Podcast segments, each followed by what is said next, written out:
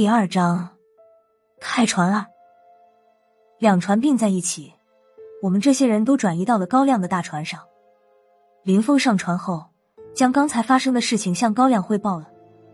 不过高局长的反应让我有点捉摸不透。他听说我们见到了鬼船之后，脸上却流露出一种失望的表情。我和孙胖子凑到了郝文明的身后，孙胖子说道：“郝头，不是我说。”我们这次动了老本，不是为了来南海钓鱼吧？郝文明瞪了他一眼。和你说了多少次了，说话别学我。不是我说，让你来就来，哪来的这么多废话？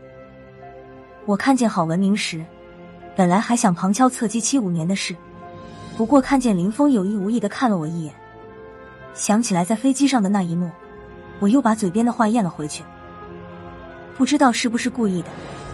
见到了郝文明之后，孙胖子的不是我说用的越来越频繁了。郝头，不是我说，那个洋鬼子雨果呢？他不是和你们一起走的吗？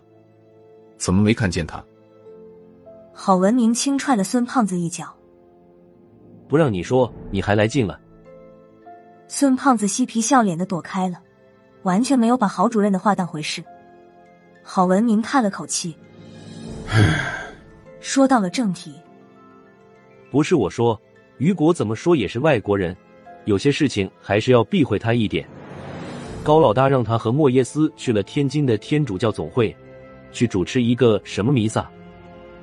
我听得有意思，过去插了一句：“好的，这里到底出了什么事，闹得那么大，还要避讳雨果和莫耶斯？”不是我说，听说过鬼船吗？郝文明看着我说道。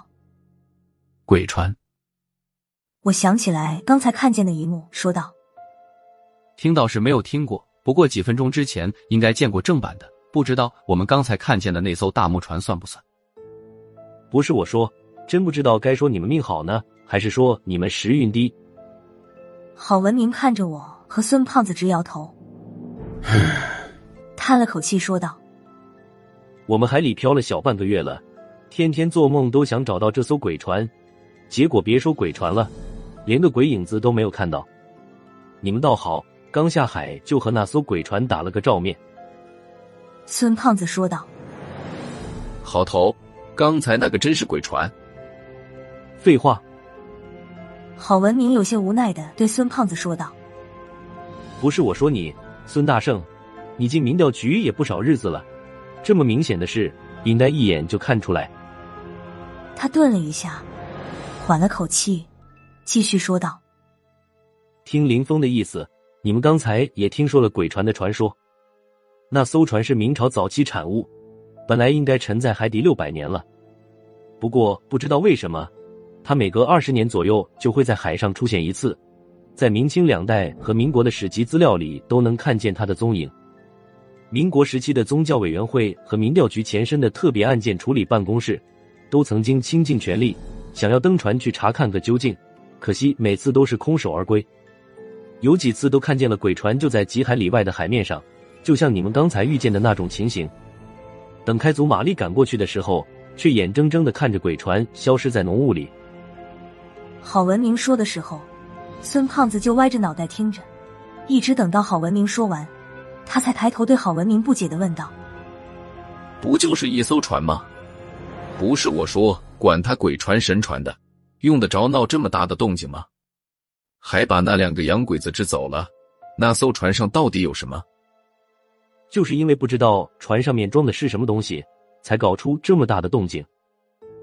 郝文明皱着眉头讲述了鬼船的由来。那艘鬼船是郑和下西洋归来时遇难的宝船，还是当时船队的主船？不过郑和的运气好，出事的时候他在另外的一艘船上。根据当时的文献记载，得知这艘宝船沉入海底之后，明成祖朱棣下了一道匪夷所思的圣旨，他让已经入港的郑和船队重新出海，回到宝船出事的地方，不惜一切代价，也要将沉船打捞上来。但是郑和的船队出海没多久，就接到朱棣追加的圣旨，原旨撤回，命郑和船队归国。这一万多人稀里糊涂的回来之后。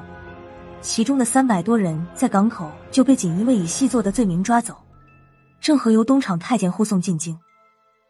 回京的当天，郑和第一时间就被朱棣召见，他和皇帝说了什么，没有人知道，只知道这次的召见之后的第三天，明成祖朱棣就下旨，郑和六下西洋功德圆满，但此类事耗资巨大，恐劳民伤财，故此下西洋巡游各国之事终结。直到朱棣驾崩之后七年的宣德六年，郑和才第七次下西洋，但是规模已经远远比不上之前的六次了。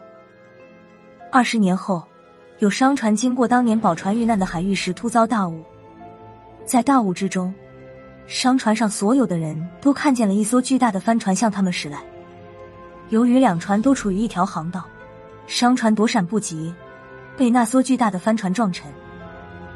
商船上的人几乎死光，只有一个命大的水手抱住了一根木头，在海里泡了一天之后，才被另外一艘商船救下。鬼船的传说也就开始了。之后每隔二十年左右，那艘鬼船就出现一次，传的也越来越邪乎。对于鬼船上面到底载的什么东西，也是众说纷纭。说的最离奇的是，郑和在西洋各国中无意发现的一件神器。也就是因为这件神器重现天日，才遭了天际，在归国的时候和宝船一起沉入了海底。